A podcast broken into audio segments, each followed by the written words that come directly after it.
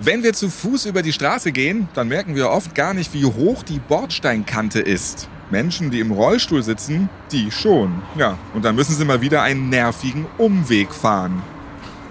Politikerinnen und Politiker, die nicht regelmäßig selbst einkaufen gehen, die wissen nicht, wie viel ein Liter Milch kostet oder so eine Packung Butter. Ja, wir Selbsteinkäufer, wir wissen das natürlich. Wenn uns etwas nicht direkt betrifft oder wir tagtäglich damit zu tun haben, dann nehmen wir es natürlich anders oder sogar überhaupt nicht wahr. Es gibt jedoch Themen, da ist es wichtig, bei möglichst vielen Menschen Aufmerksamkeit oder auch Bewusstsein zu schaffen. Zum Beispiel beim Thema Inklusion. Ich bin Ralf Potzus und in dieser Folge, da schauen wir uns an, wie inklusiv mittlerweile die Sportangebote bei uns in Deutschland sind. Dazu gibt es aktuelle Zahlen und wir sprechen mit einem Sportler, der sich für mehr inklusive Sportangebote in seiner Kommune einsetzt. Ja, ich bin mal gespannt, was er da so erreicht.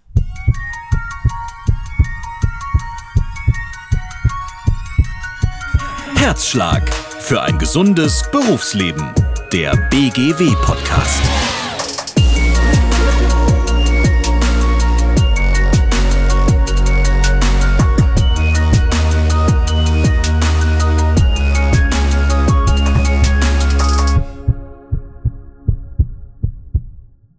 Dieses Jahr fand die weltweit größte inklusive Sportveranstaltung zum ersten Mal in Deutschland statt, die Special Olympics World Games. Da gab es auf jeden Fall ordentliche Aufmerksamkeit. Hört dazu gerne noch einmal in gleich drei Herzschlag-Podcast-Folgen rein. Ich war mit der BGW vor Ort und ich fand es großartig, all die begeisterten Sportlerinnen und Sportler bei den Wettkämpfen zu sehen. Wie sieht's jedoch im Alltag aus? Wie inklusiv sind hier die Sportangebote? Antworten darauf liefert ein Forschungsbericht, der im Rahmen der Kooperation zwischen der BGW und Special Olympics Deutschland entstanden ist. Jutta Hinsch ist Projektleiterin des Forschungsprogramms und kann uns erklären, wie der Stand der Dinge ist. Hallo Jutta. Hallo Ralf. Ja, Inklusion im Sport. Was genau ist damit eigentlich gemeint? Ja, Inklusion bedeutet ja, dass alle Menschen am gesellschaftlichen Leben, bei der Arbeit, in der Freizeit gleichberechtigt und selbstbestimmt teilhaben können, unabhängig auch von ihrem Alter, von Geschlecht, Religion, Behinderung, Bildung, sexuelle Orientierung etc. Und mit Inklusion im Sport ist dann eigentlich gemeint, dass es allen Menschen ermöglicht wird, gemeinsam Sport zu machen. Was zeigen jetzt die Ergebnisse des Forschungsberichts? Also wie gleichberechtigt können Menschen mit Behinderung bei uns in Deutschland Sport machen? Also eine gleichberechtigte Teilhabe im Sport kann ja von verschiedenen Faktoren beeinflusst werden. Zum Beispiel, ob ein Verein überhaupt Sportangebote für Menschen mit Behinderung anbietet und ob dann auch die jeweilige gewünschte Sportart in der Region dieser Person auch angeboten wird. Und letztendlich auch, wie barrierearm die jeweilige Sportstätte gebaut oder auch ausgestattet ist. Wir haben uns bei unseren Forschungsaktivitäten auf den Breitensport in Deutschland fokussiert und zusammenfassend kann man sagen, dass in fast allen Sportarten es mindestens ein Angebot gibt für Menschen mit Behinderungen. Aber es gibt schon deutliche Unterschiede zwischen den verschiedenen Sportarten selbst und auch innerhalb einer Sportart. Ja, und wahrscheinlich gibt es diese Angebote auch nicht in jeder Stadt. Ganz genau, da gibt es natürlich regionale Unterschiede. Wie viele Vereine bieten inklusiven Sport denn an und wie groß ist die Auswahl an Sportarten? Wir haben insgesamt 30 Sportarten untersucht und bei 29 gab es mindestens ein Angebot für Menschen mit Behinderung. Insgesamt kann man aber sagen, dass spezifische Angebote überwiegen, also Angebote, die ausschließlich nur für Menschen mit Behinderung ausgelegt sind. Bei den Landesverbänden waren immerhin 43 Prozent, die so ein solches Angebot hatten. Inklusive Angebote gab es dann bei 37 Prozent der Landesverbände. Generell ist zu sagen, dass inklusive Sportangebote eher häufiger im Rahmen von einmaligen Events ähm, vorkommen. Und außerdem zeigte sich bei unseren Untersuchungen, dass Angebote vor allem für Menschen mit kognitiven Beeinträchtigungen am häufigsten sind. Und dann kamen eher so die Angebote für Menschen mit Körperbehinderung und danach Menschen mit Mehrfachbehinderung wenn das jetzt so einmalige Events sind, dann ist das zwar natürlich ganz schön, dass es das gibt, aber natürlich möchten auch viele Menschen mit Behinderung regelmäßig bei so einer Sportart mitmachen.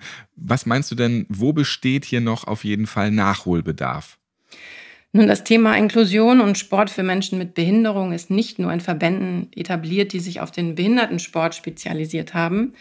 Mittlerweile erweitert sich auch das Angebot auf die allgemeinen Verbände. Wir haben aber auch festgestellt, dass es zwischen und innerhalb der Sportarten schon große Unterschiede gibt, welche Angebote vorhanden sind und auch wie viele. Also die Verfügbarkeit der Angebote, die sind regional sehr unterschiedlich verteilt und es gibt, wie gesagt, auch nicht an allen Orten die gleiche Auswahlmöglichkeit für jede Sportart. Die Art der Behinderung bestimmt auch, wie oft und wo ein Angebot vorhanden ist. Neben der Bestandsaufnahme in den Sportverein, da wurde auch die mediale Berichterstattung genauer unter die Lupe genommen. Was kam da heraus? Also ich habe bei den Special Olympics World Games in Berlin durchaus die ein oder andere Kamera gesehen und Mikrofone. Ja, das stimmt. Die Medien kommt laut UN-Behindertenrechtskonvention eine Querschnittfunktion bei der Umsetzung gleichberechtigter Teilhabe und Inklusion zu. In der Berichterstattung der etablierten Leitmedien geht es meist um Spitzensport und nicht um Breitensport. Die Berichterstattung über Paralympics hat in den letzten Jahren schon deutlich zugenommen, vor allen Dingen natürlich auch im Fernsehen. Genauso wie wir das jetzt in Berlin gesehen haben bei den World Games von Special Olympics. Unter den regulären Sportarten haben wir herausgefunden, dass Rollstuhlbasketball besonders häufig in den Medien vertreten ist. Auch interessant. Ähm, warum, weiß man nicht, oder? Nee, das ist so, dass ähm, Rollstuhlbasketball da anscheinend sehr populär ist. Welche Rolle spielen bei der Berichterstattung vor allem die sozialen Medien? Denn die können ja auch ganz schön viel pushen. Ganz genau, das ist auch der Grund. Also Internet und Social Media sind insbesondere für Menschen mit Behinderung eine wichtige Quelle für Informationen gerade um die passenden Sportangebote zu suchen oder sich darüber vielleicht auch auszutauschen. Und in unserer Studie haben wir bei Twitter, Instagram und YouTube untersucht, wie es denn darin um die Kommunikation und auch Darstellung von Menschen mit Behinderung im Zusammenhang mit Sport steht. Wer da die Einzelheiten zu erfahren möchte, der kann das auch gerne nochmal in unserem Forschungsbericht nachlesen. Nähere Infos gibt es dazu auf unserer BGW Online-Seite. Generell kann man aber auch sagen, dass in sozialen Medien schon ein differenziertes und vielfältigeres Bild über Sport von Menschen mit Behinderung vermittelt wird, als wir das so in den klassischen Printmedien lesen können. Das liegt vielleicht auch so ein bisschen darin begründet, dass sich die ähm, Community dort auch selbst Gehör verschaffen kann, wie zum Beispiel über Influencer oder halt auch prominente Unterstützer. Das wird also aktiv dann auch gemacht. Also das heißt, Social Media macht es mehr möglich, dass Menschen mit Behinderungen mehr dabei sein können bei inklusiven Sportangeboten. Ja, unter anderem natürlich auch. Social Media also ein Treiber hier. Und was braucht es jetzt nach dieser ganzen Bestandsaufnahme? Wir haben halt festgestellt, dass es doch noch Barrieren und Lücken in der Angebotslandschaft gibt. Wichtig wäre für eine verbesserte Teilhabe, dass die Sichtbarkeit von vorhandenen Sportangeboten im Internet vielleicht noch erhöht wird. Und ähm, vielleicht wäre da auch eine zentrale Stelle, an der Angebote für Menschen mit Behinderung zusammenlaufen könnten, ganz hilfreich, um da mehr Transparenz und ja auch eine bessere Übersicht zu geben. Eine große Herausforderung besteht aber auch darin, wie Menschen mit Beeinträchtigungen zu den jeweiligen Sportangeboten gebracht werden können. Also wie das ganz praktisch umgesetzt werden kann von vielleicht einer Einrichtung in den Verein. Also um auf lange Sicht eine gleichberechtigte Teilhabe von Menschen mit Behinderung im Sport zu realisieren, sollten schon mehr Menschen mit Behinderung auf den verschiedensten Ebenen von Strukturen, Verbandsstrukturen involviert werden. Und das erhöht dann sicherlich auch die Wahrscheinlichkeit, dass ihre Perspektiven und auch Bedürfnisse von Beginn an Beachtung finden und dann Barrieren gar nicht erst entstehen. Ich halte also mal fest, es wird schon besser mit der Integration für Menschen mit Behinderung in Sportvereinen, aber da muss man noch mal richtig anpacken. Da geht noch mehr. Vielen Dank, Jutta Hinsch. Sie ist die Projektleiterin des sehr interessanten Forschungsprogramms, wie es denn aussieht zurzeit mit der Inklusion im Sport. Vielen Dank für das Gespräch, Ralf.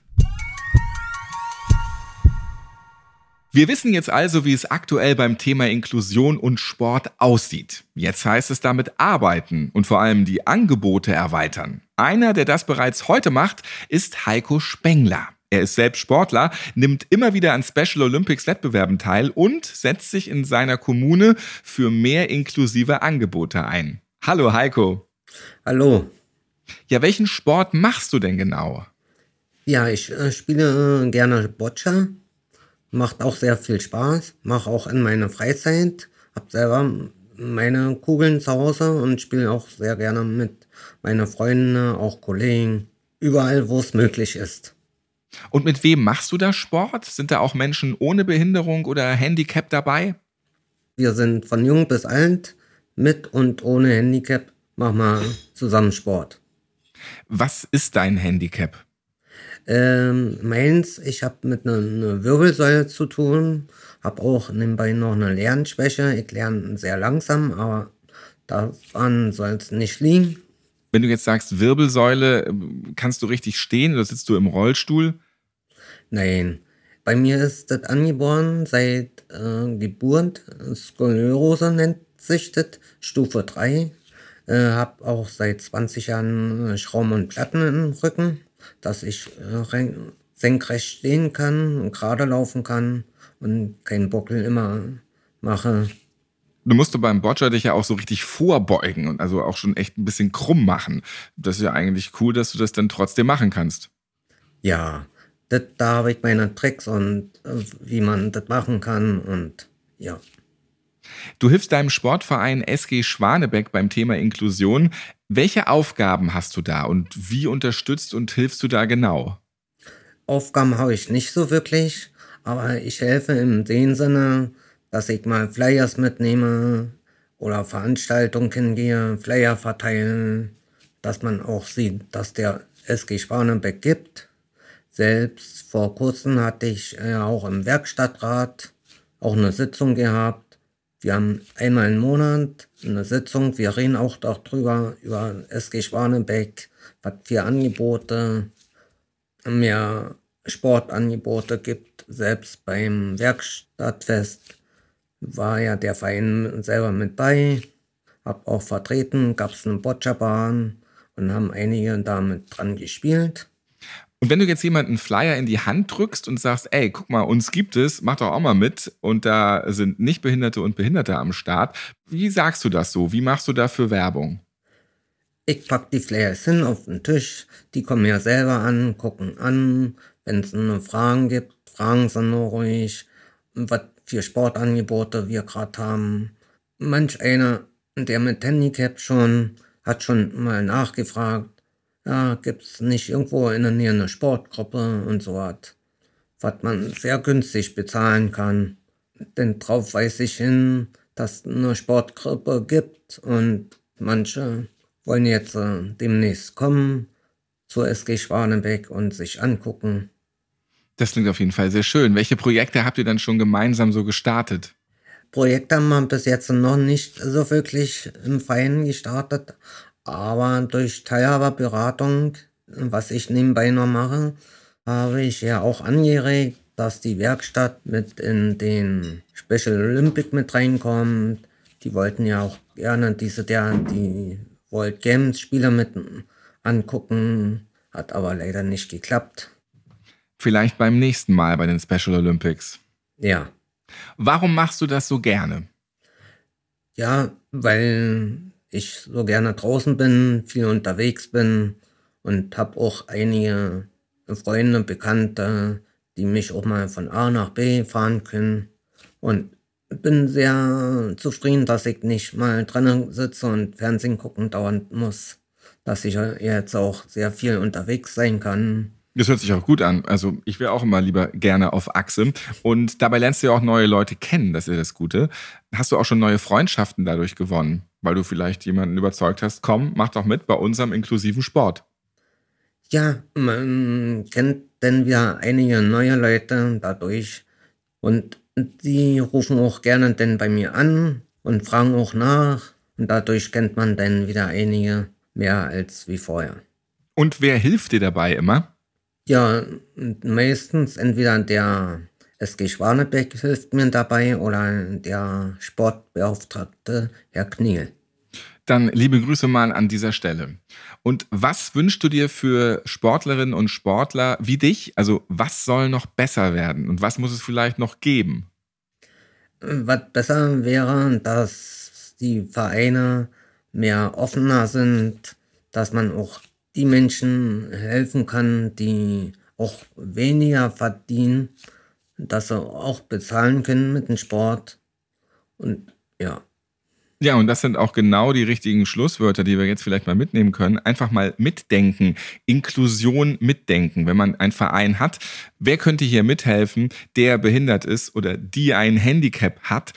Und dann können auch noch viel mehr Sport wirklich leben und auch noch mehr Menschen kennenlernen und eben nicht nur vor der Glotze hängen. Genau, das hast du sehr schön gesagt und ich freue mich, dass du ähm, ja so mit viel Energie dabei bist, dass auch immer noch mehr mitmachen können. Danke, Heiko. Schön, dass du dabei warst.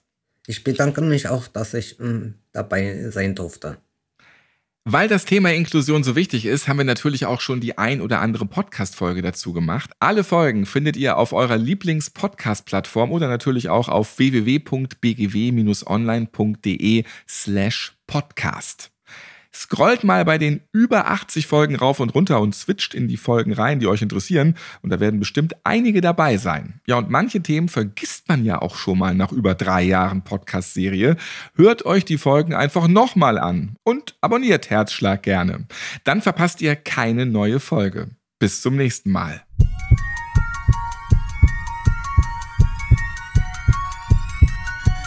Herzschlag für ein gesundes Berufsleben der BGW Podcast.